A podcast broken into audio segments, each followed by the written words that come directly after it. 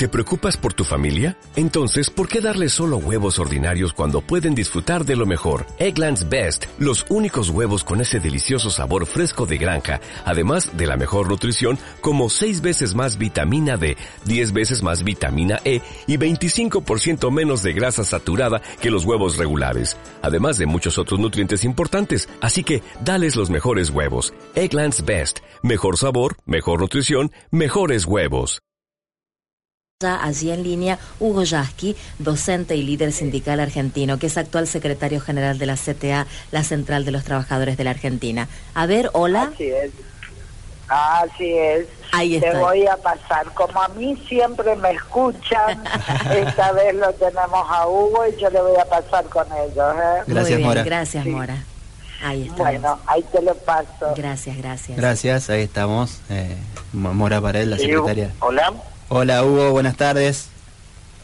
¿qué tal? Buenas tardes. Un gusto, un gusto escucharte, Hugo. Y bueno, eh, primero, que- ¿cuáles son las primeras impresiones que te llevas de, de esta escuela itinerante aquí en, en Resistencia?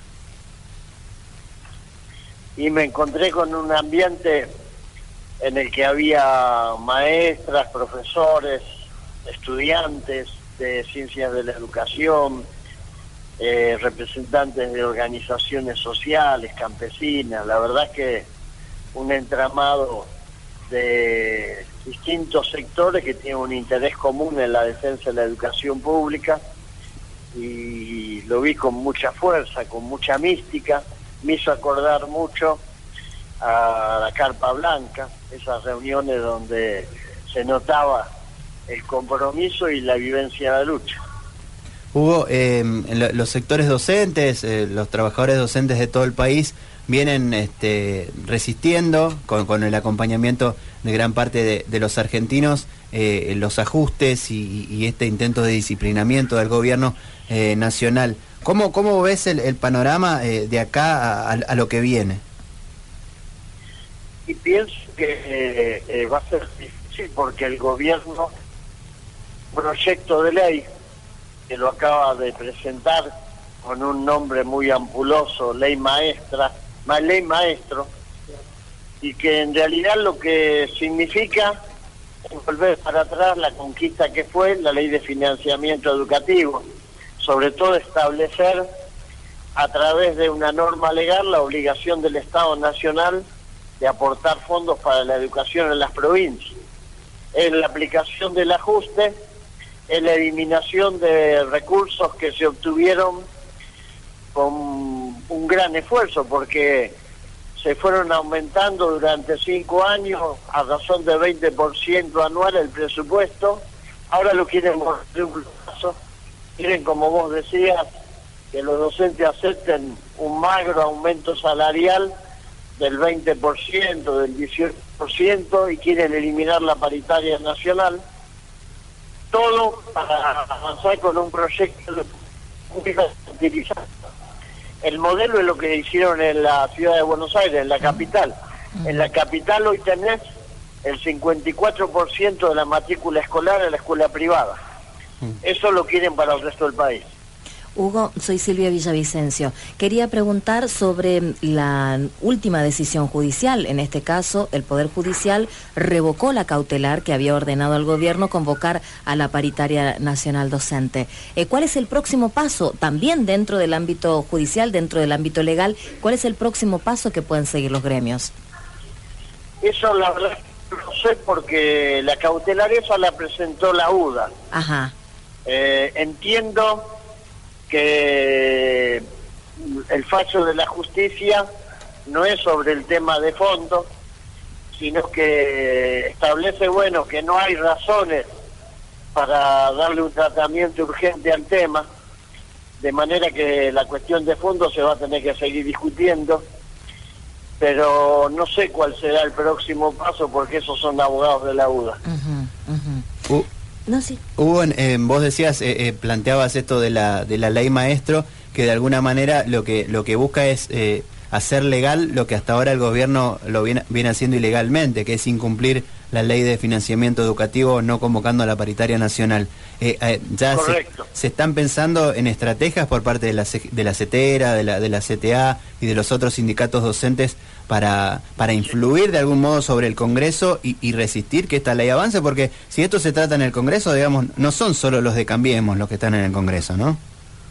No, claro. Eh, se está pensando en un proyecto alternativo que ratificaría la vigencia de la ley de financiamiento educativo, que establecería un aumento de los fondos para que se puedan actualizar los recursos, que como está en vigencia la ley de educación que alarga el ciclo escolar, que establece la secundaria obligatoria, que establece un artículo que es la doble escolaridad, cosa que costaría mucho dinero poder garantizarla para todo el país.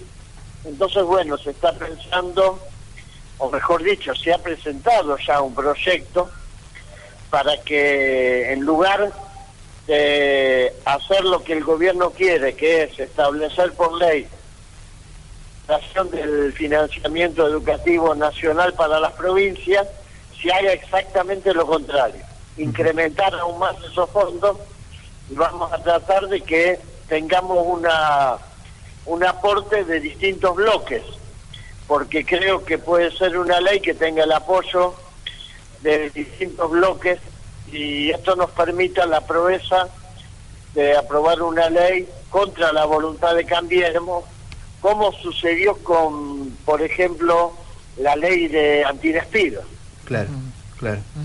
que, que después, bueno, fue fue vetada, eh, recordemos, ¿no? Por el presidente. Vetada, claro. Hubo, otra pregunta que quería hacerte, era cómo...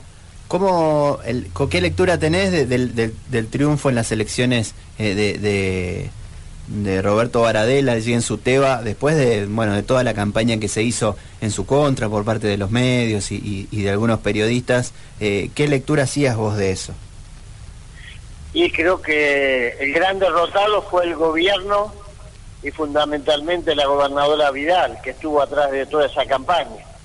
Imagínate que eh, los espacios que le dedicaron a Varadel en varios programas de alta audiencia para denostarlo, para denigrarlo, o los que le dedicaban a la candidata de que de pronto es famosa porque programas de alta audiencia no son gratuitos. Las amenazas, eh, eh, el intento de desprestigiar a Baradel, todo eso fracasó porque no solamente ganó la conducción de su tema, que hizo mejor elección que la que había hecho hace tres, cuatro años. Así que hay un fracaso claro del intento de demonizar a Baradel y de destruir el SUTEBA. Eh, tengo entendido, Hugo, que ayer participó junto con otros líderes sindicales también de esa marcha en demanda exigiendo la libertad de Milagro Sala y que fueron recibidos por la Secretaría Ejecutiva de la Comisión Interamericana de Derechos Humanos. ¿Cómo fue esa reunión? ¿Cómo fue ese encuentro? Y también algunas impresiones de la marcha que fue multitudinaria. Sí, fue un encuentro muy, muy útil porque se aprovechó eh, de la prácticamente la hora y cuarto que estuvimos reunidos, todo el tiempo, la comisión tomó nota de todo el relato y de los datos que fuimos aportando los distintos integrantes que estuvimos presentes en esa audiencia.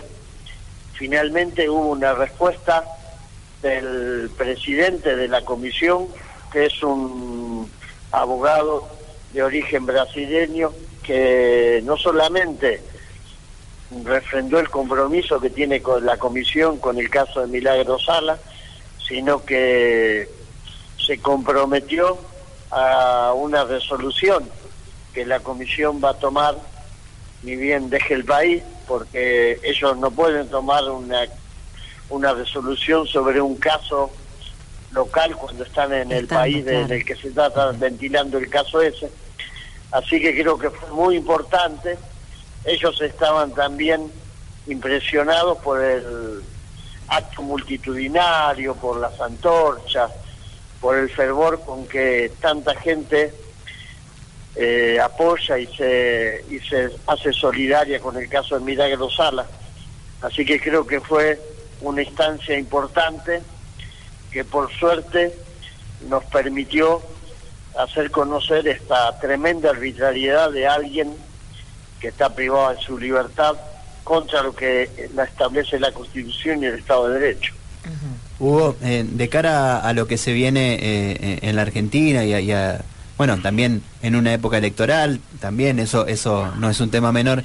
Eh, ¿Crees que va, se va a volver a, digamos, a, unir el movimiento obrero, la CTA, las dos CTA con la CGT para, el periodo que se viene? ¿Pensás que, que puede haber ahí una, vuelta después de, bueno, de estos de estas tensiones o estos este, estas eh, no sé cómo llamarlo, pero eh, discrepancias que hubo en los últimos tiempos? Y las dos estamos trabajando con, con un importante de la CGT, los sindicatos del Oriente Federal, en la convocatoria de una suerte de marcha nacional que va a ir definiéndose en reuniones que se van a hacer por todo el país, que seguramente se va a concretar entre julio y agosto, que va a levantar un programa del movimiento sindical, de los movimientos sociales y de los pequeños productores del agro y de la ciudad, de las pymes, un programa multisectorial para plantear medidas que permitan salir de esta crisis a los sectores que quieren apuntalar la producción nacional, el poder de compra del salario, los derechos adquiridos por los trabajadores, la escuela pública, la salud. Así que hay una perspectiva muy importante de expresar en unidad, en una marcha multitudinaria, este programa, que va a ser también parte de la discusión del periodo electoral y del compromiso que le vamos a pedir que asuman las fuerzas populares. Bien.